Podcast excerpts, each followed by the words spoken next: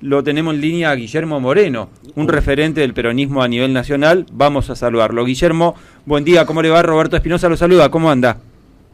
¿Qué tal? ¿Cómo andás, Roberto? Un placer. Bien, eh, igualmente, Guillermo, ya hemos hablado en otras oportunidades, tanto acá como en Chaco TV. eh, y Guillermo, durante la semana he escuchado algunas definiciones suyas que me llamaron la atención, diciendo, mi ley no dura seis meses. Estamos hablando con Tito López, un referente social acá en la provincia del Chaco. Dijo estuve, más o- estuve con él. Ah, estuvo con Guillermo Moreno. Sí, sí, sí, estuve con él. Bien, Sí, en realidad, en realidad dije de cuatro a seis meses. de cuatro a seis meses. Sí. Ah, Ajá, ¿por, por qué, Guillermo? Bueno, lo expliqué con precisión. Sí, sí, me imagino que usted habrá leído completa la nota. Sí, claro, escuchamos, escuchamos en realidad, ¿no? Sí, sí, sí, por eso, por eso. Dije, mire, mi ley es una persona honesta, es buena persona, es un idealista, es revolucionario, pero de una revolución imposible, es anarcocapitalista. No es la extrema derecha, no es Martínez León, no es Trump, no es Bolsonaro, no es Vox, no es la señora Meloni. Todo eso fue pereza intelectual de este gobierno, en el último acto de aprobio de este gobierno, digamos, ¿no? Un gobierno casi de ignorantes. Y bueno, en vez de estudiar a mi ley, que es una secta a nivel mundial, que no, no tendrá, en el mundo no llegarán a mil, algunos cientos. Bueno, no eligieron nunca un concejal, no le da para, para, para elegir un concejal, acá se eligió al presidente. Bueno, es la singularidad del pueblo argentino, que es un pueblo distinto. Por eso de aquí surgió el peronismo y ahora tenemos el primer presidente anarcocapitalista. ¿Por qué llegamos a esta situación, Guillermo, de tener a un presidente anarcocapitalista? ¿Cómo lo- los argentinos porque- terminamos eligiendo esto? Y porque el gobierno de Macri fue un gran fracaso, el peor gobierno de la democracia, pero el de Alberto y Cristina es aún peor. ¿Usted se da cuenta que Alberto y Cristina hicieron un gobierno que es peor que el de Macri? Una cosa increíble. Había que esmerarse mucho para hacer un gobierno peor que el de Macri. Bueno, después de esos dos, no alcanzó mi voz para decir esto, este gobierno de Alberto y Cristina no es peronista. Bueno, Macri es lo que es, Cristina y Alberto este desastre, apareció en Outsider, que nadie se ocupó de explicar lo que era mi ley a pesar de que él lo decía todo el tiempo. Si alguien hubiese explicado lo que es el anarcocapitalismo, los generales no lo hubiesen votado, y los cabos tampoco, ni los comisarios tampoco. Porque la razón de ser de las Fuerzas Armadas es defender la soberanía de la patria. Milei no cree en la patria, esa patria. Pero esa patria, porque es mala persona, no, es anarquista. Y entonces, ¿por qué es capitalista? Porque defiende la propiedad privada, da la vida por la propiedad privada. Como todo revolucionario, da la vida por lo que cree. Y lo que cree, no lo puede hacer. Por lo tanto, cuando se deprima, ¿Cuánto va a tardar en deprimir? Sí, de cuatro a seis meses, cuando toda cosa que... Escúcheme, no tiene ni un ministro anarcocapitalista. En la Argentina hay dos, algunos dicen que hay tres anarcocapitalistas. Imagínense lo que estamos hablando. O sea, el pensamiento profundo de mi ley es muy simple, hay que estudiarlo un poquito, que. En un día lo aprendés, tampoco es una cosa tan compleja. Si uno hubiese dicho, mire que la tribu de mi ley defiende a los anarquistas españoles, yo le digo esto y usted me dice, no, no puede ser si es de extrema derecha. Defiende a los anarquistas españoles que confrontaban contra la República, porque la República era el Partido Comunista, que era estalinista. Entonces los anarquistas españoles decían, no, ¿cómo vamos a estar de acuerdo con ustedes que utilizan el Estado en beneficio propio? Lo mismo que le dicen a los liberales. Los grandes enemigos de los anarcocapitalistas, hoy, hoy, en la actualidad, son los liberales. Y acá dijimos que era Martínez de Oz. Bueno, ¿qué quiere que le diga? Este gobierno es un gobierno de gente ignorante. Muy difícil gobernar desde la ignorancia. Muy difícil. ¿Y cómo puede Bueno. terminar esta historia, Guillermo? La historia Bueno, de mi ley como si es- presidente. Si es mi ley, bueno, porque ayer pasaron cosas, ¿no? Sí, claro. Yo ya no sé si es mi ley o es Macri. ¿Usted qué me dice? Bueno, pareciera Macri por todos los funcionarios que Bueno. se están designando. Nadie Bueno, votó a Macri, pero entonces- está, está poniendo él el gabinete. Muy bien. Entonces ya se deprimió mi ley. En vez de durar cuatro o seis meses, duró cuatro días. Me equivoqué. Me equivoqué yo y se equivocó usted con la pregunta. Ajá. Porque usted dijo, no, pero usted dice que el gobierno de mi ley va a ser breve, seis meses. Yo te corregí y dije, dije de cuatro a seis meses. Ahora resulta que fueron cuatro días, según tu opinión. Claro, va a ser el Porque gobierno. de decir que... Claro, el gobierno de Macri entonces. Macrismo Sí, eso es lo 4.0 que- sería. Y eso es lo que vos me dijiste. Bueno, uno puede inferir a partir de los nombres que están, ¿no? Claro, entonces- Bullrich entonces en- Moreno en tenía seguridad. razón. Pero no, como no es psicólogo, es economista, se equivocó. Mi ley te deprimió en cuatro días, no en cuatro meses. Ajá. O sea que Moreno tenía razón. Se terminó el gobierno de Milei, pero no en cuatro días, sino en cuatro meses, sino en cuatro días. Bueno, si viene Caputo y se confirma eso, eso también está mal. ¿Por qué? Y esto es muy importante entenderlo por el futuro, al menos para nosotros los peronistas. ¿Cuál fue el debate final en el segundo gobierno de Cristina? si teníamos que cambiarle el sesgo al modelo de desarrollo económico y en vez de ir por el consumo, teníamos que ir por la producción, ergo por la inversión. Cristina este debate lo fue llevando. Primero me autorizó a empezar a olvidar el modelo e inmediatamente desautorizó. Y apareció Kisilov. Kisilov devaluó, devaluó, fue la primera devaluación enero del 14, devaluó un 20%, innecesaria e irresponsablemente, porque quería seguir por el consumo, junto con Capitanich, ¿eh? Capitanich jefe de gobierno, ahora que estoy hablando con él, con el Chaco. El gobernador de ustedes también es responsable de esto, ¿eh? porque era jefe de gabinete, pero es contador, no es economista. Así que no hay que cargar la cinta sobre el contador, hay que cargar la cinta sobre el ministro de Economía, que siempre trabajaron en tándem.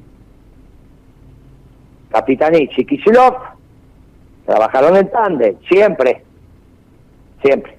Hicieron parte del mismo equipo con Caballo. Capitanich y Kisilov hacían parte del equipo de Caballo. ¿Usted sabía eso? No, no, la verdad que no. Ah, ajá, mire usted. Pero, es Averigüe más- quién quería privatizar el Banco de Formosa. Bueno, sí, eso sí, es una historia conocida, ¿no? Lo que no sabía era que integraron el equipo de Caballo. ¿Y, y cómo más fueron a privatizar el Banco de Formosa si no eran del equipo de Caballo? Claro, sí, ¿no? Es algo que ahora, pensándolo, tiene cierta lógica, ¿no? Ah, claro, el problema de cuando aparece la verdad histórica es esto. Bueno, muy bien. Por eso Cristina pone a los dos que trabajaban en Junta, a Capitanich y a, y a, a Kicillof, uno de jefe de gabinete y otro de ministro de Economía. Muy bien, pero el ministro de Economía devalúa. Devalúa porque quiere seguir por el consumo y quiere empezar el proceso de endeudamiento. Por eso va a arreglar con el Club de París, va a arreglar con Repsol y quiere arreglar con los fondos buitres. ¿Para qué? Para empezar a tener financiamiento externo, hacerse amigo de los mercados. No le da el tiempo. Después viene Prat Gay, sigue lo mismo. Lo que pasa es que como nuestro gobierno había dejado muy poca deuda externa, dice papita para el loro. Y salen a endeudarse como pavotes. Ellos mismos dijeron, la Argentina está muy poco endeudada, podemos ir. Y se fueron a endeudar con este Caputo, que dice que es el mago de la finanza, le decían el Messi de la finanza, y se fueron a endeudar con los fondos internacionales. Llegó un momento en que esa deuda no daba para más.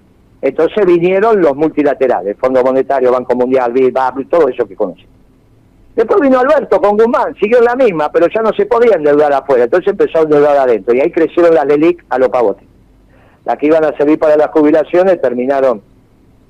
Y después empezó con la emisión, que es otro tipo de deuda, es el pasivo del Banco Central por la emisión monetaria. Por lo tanto, le dieron, le dieron, le dieron.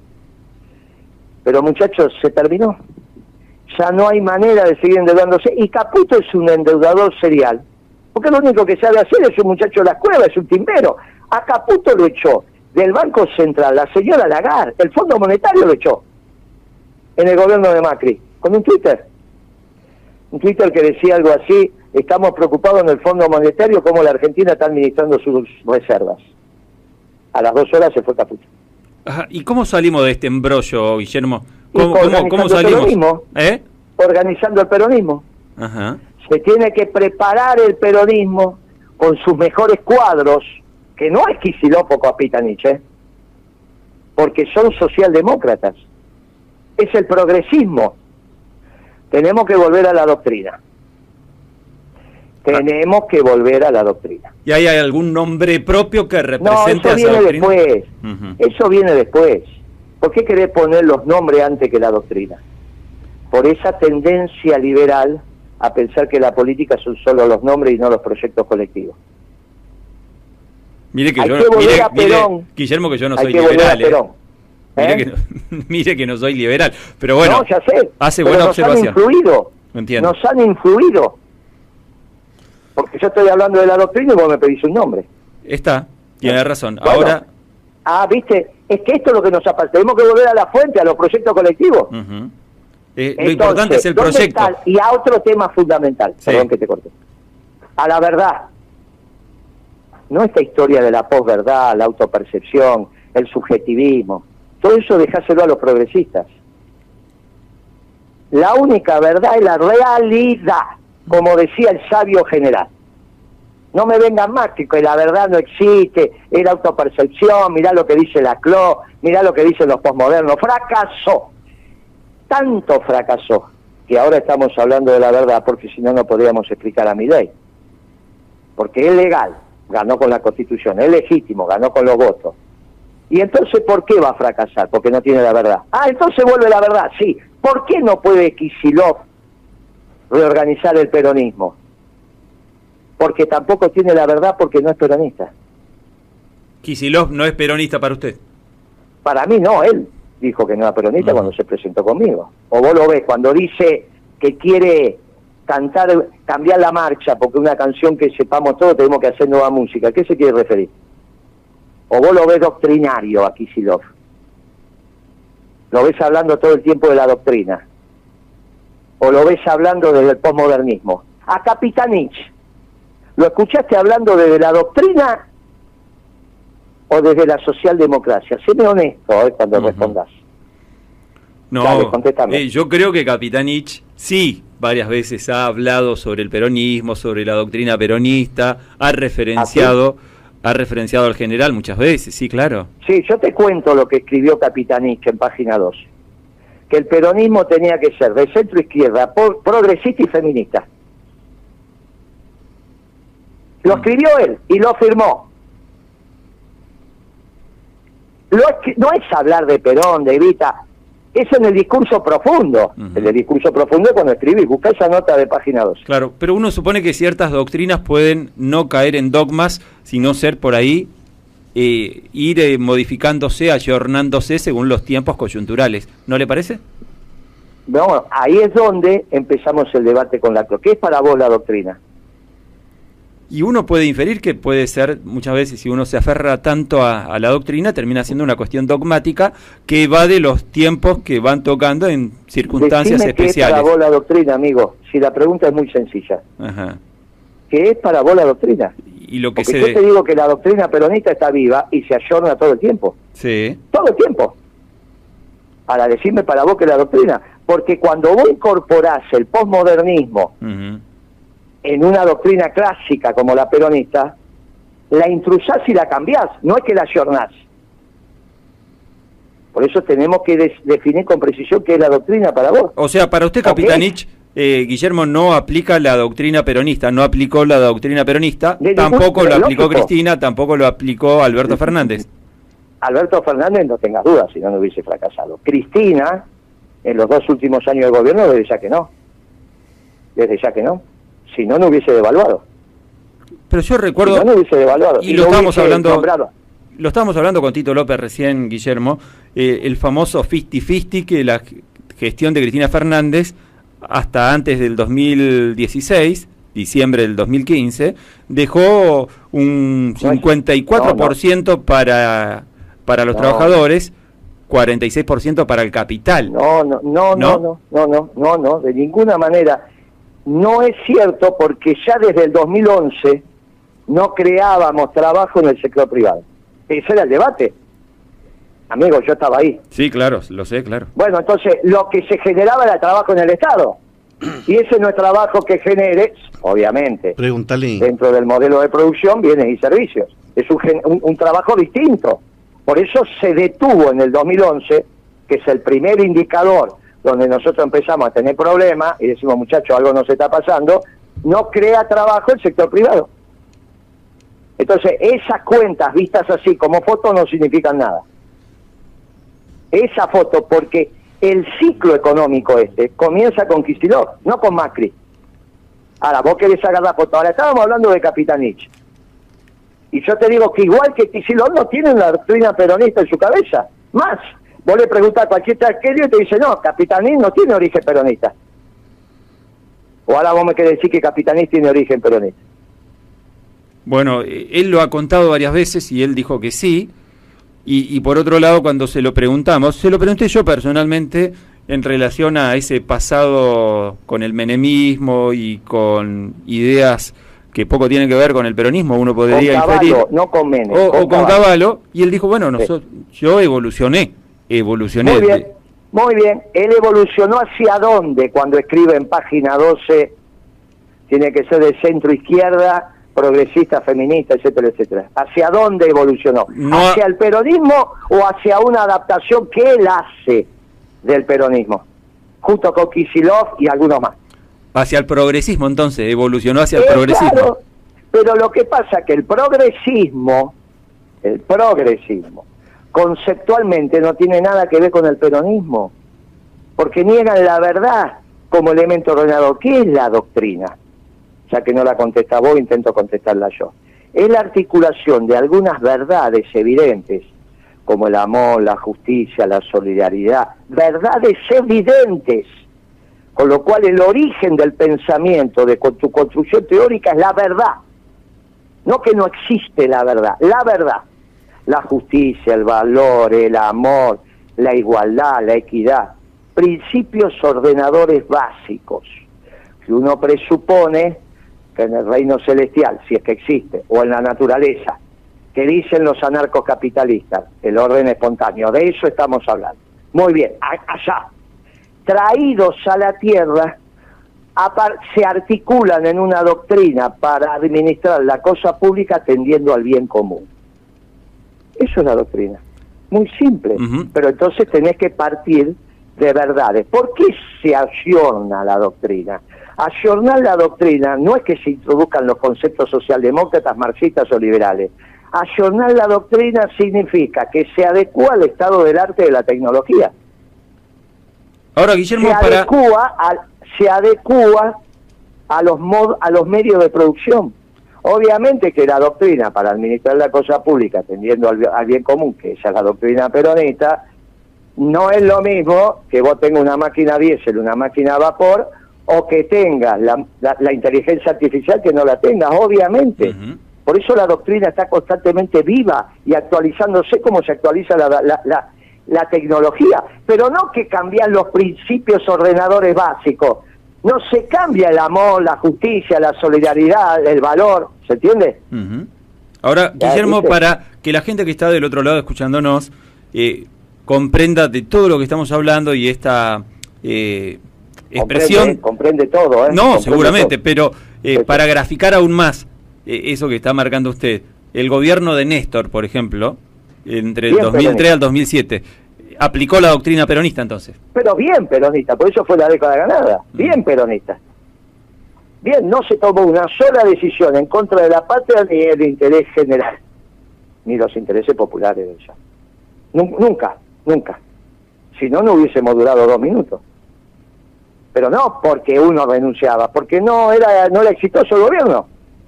Por eso, ¿cómo seguimos? Con un gobierno peronista. ¿Cómo llegamos a un gobierno peronista? Organizando el peronismo. ¿Cómo? Con la doctrina. Por eso no es Kicillof. Por eso no es Kicillof. Y este es el tema central. No es buscar un nombre para que el nombre lleguemos al gobierno y no sepamos lo que hacer. Como pasó con Alberto Fernández. Primero ganemos, después vemos. ¿Está bien? No es así la política peronista. La política peronista es muy profunda. La necesita no solo el pueblo argentino, los pueblos del mundo. Porque también somos una doctrina para todos los pueblos del mundo. Ahora queda claro todo esto, Guillermo, eh, pero vio que hay tantos peronismos, citando por ejemplo no, no, la doctrina estoy hablando. Vos, no, vos llamás peronismo a las internas que podemos tener en función del referente. ¿Está bien? Claro, pero yo me refiero a eso que marcaba Alejandro Horowitz en su libro de los cuatro peronismos, eh, en donde, trasladándolo a tiempos actuales, podríamos definir, eh, por ejemplo, el peronismo de Menem, por llamarlo de alguna forma, poco tiene que ver con la doctrina peronista, ¿o sí? Claro, lo que pasa es que también, como decís vos, es adecuado a su tiempo. Y en ese momento había caído el muro de Berlín. Sí. Y el mundo se teñía de un solo color. Y entonces vos podés ser misericordioso con Menem. O podés ser agresivo. Yo soy misericordioso. Porque había que ser Perón para pelearse con el mundo. Y él decidió no pelearse. Ahora, claro que no tenía nada que ver con la doctrina peronista en términos del mundo que se construye en la globalización. Mira cómo terminó la globalización. Con la distribución más desigual en la historia de la humanidad. Nunca pasó lo que pasó, que se juntaban 100 familias en una ciudad en Suiza y decían lo que iba a pasar. Y esas 100 familias tenían tanto ingreso como el resto, la, como la mitad de la población. Ah, es ridículo que estamos hablando. Nunca pasó eso. No. Bueno, ahora el mundo siguió, los peronistas seguimos y en algún momento esa doctrina va a reinar en el mundo. Porque es la doctrina verdadera. Lo que estamos discutiendo acá es esa doctrina verdadera que hay posibilidad de volver a aplicarla en la Argentina. Así que hubo, como hubo con Kirchner, y ahora con un mundo a favor. Porque el mundo por primera vez no es antiperonista. Guillermo, lo, lo último, y, tiene que ver, hablando de peronismos y hablando de, de todo lo que lo que se puede llegar a venir de ahora en más con el peronismo y con la gestión de, de Javier Milei, que es un anarcocapitalista que parece ser que no tiene eh, el poder ya actualmente a partir de las designaciones de sus eh, funcionarios, de su posible... Si es que se confirman. Si es que se confirma... el futuro gabinete de, Javier Milei. Eh, ¿Cómo explica que en una provincia gobernada supuestamente por un peronista como Schiaretti en Córdoba, Milei sacó el 75% prácticamente? Schiaretti no es peronista. lo va a tener que explicar él porque también está poniendo funcionarios en este gobierno, ¿no? Parece ser. Tendría que explicarlo él. Yo estoy, la verdad que lo de Schiaretti, si algún día lo vuelvo a hablar con él, le voy a preguntar qué es lo que hiciste. Un muchacho fundador de Juventud Peronista con dos balazos en el cuerpo, porque la historia no se la quita a nadie, ¿no? La esposa muerta en la sala de tortura, ¿no? Eso no se lo quita a nadie. Pero eh, me parece que al final de la carrera algo pasó. Algo pasó. Y Guillermo, lo, lo, último, ahora sí, con el tema del Banco Central, que gente de Javier Milei, a través de un comunicado oficial, ya dijo que eso no se negocia terminar con el Banco Central. Le pregunto al Guillermo Moreno, economista, eh, no hay referencia de países importantes, serios, subdesarrollados inclusive, que hayan cerrado su Banco Central. ¿Cómo puede terminar esta historia? Eso no tiene sentido ni hablarlo porque no lo va a hacer no lo puede hacer antes de cuatro o seis meses, imposible, y antes de eso se terminó si es que maneja el país Milei. Imagínense que todos los diarios hoy están leyendo usted la reunión de Caputo con los banqueros, y si no hay Banco Central no hay bancos nacionales, no públicos, privados, cierra el Banco Macro, el Galicia, todo lo que usted conoce el capital nacional cierra, más los bancos públicos. Así que no, eso ya es un absurdo. Ahora, si encima ya maneja Caputo y Macri la cosa, ya está, eso no, no tiene sentido no tiene sentido ni que lo hablemos, porque ya está, ya pasó, ya fue. El tema es cómo promete, cómo insiste con algo que no lo puede hacer. Bueno, porque hace... ¿Por qué? Perdón, Guillermo. Que era un adolescente mi ley en términos económicos, que no había madurado. Que una cosa es que tenga 53 años, 52, que ya es un hombre maduro, y otra cosa es su disciplina. Siempre dije que en términos económicos mi ley era un inmaduro. Usted imagínese que va a ser un hombre maduro alguien que es anarquista. Ridículo. ¿Está bien? Bueno, hace parte de eso. Ahora, ¿por qué llegó a la Argentina de presidente? Y bueno, por el desastre de los dos últimos gobiernos. El de Macri y el de Alberto Cristina. Clarísimo. Guillermo, le mandamos un abrazo grande y será hasta la próxima. Le mandan saludos al gobernador, dígale que no hay nada personal, solamente estamos discutiendo en el marco de la doctrina. Se entiende, se entiende. Y él se la tiene que aguantar. Ahora tiene que hacer un artículo donde diga yo peronista, no yo progresista, progresista de izquierda y no sé cuántas cosas más. Léanlo ahí en página 12 que un artículo de puño y letra cuando empezó el gobierno de Alberto Fernández. ¿Está bien? Está Pero muy aparte bien. lo conozco de las veces que he hablado con él. Queda claro, Así sí, que por supuesto. Tiene, tiene, tiene que introducirse el gobernador saliente en el estudio de la doctrina peronista. En el estudio, porque tiene las bases para eso, ¿eh? porque es un hombre creyente, no es ateo, ¿eh? no es ateo, no es agnóstico, es un hombre creyente. O sea que tiene las bases para ponerse a estudiar la doctrina peronista y ser un gran referente del peronismo, no del progresismo, del peronismo. Y el peronismo siempre acoge a todos sus hombres. Con Kicillof perdí la esperanza, pero con Capitanich no. Para seis meses, se pone a estudiar y va a empezar a explicar la doctrina peronista mejor que nadie. Y ahí quizá tengamos la posibilidad de un referente peronista muy interesante, porque es un hombre joven e inteligente. No hay nada personal en esto, simplemente que estamos definiendo los destinos del país. Te mando un abrazo, chao Abrazo amigo, grande. gracias por el tiempo, chao, no, chao. por favor. Abrazo grande, Guillermo. Haya pasado Guillermo Moreno, referente peronista en el orden nacional.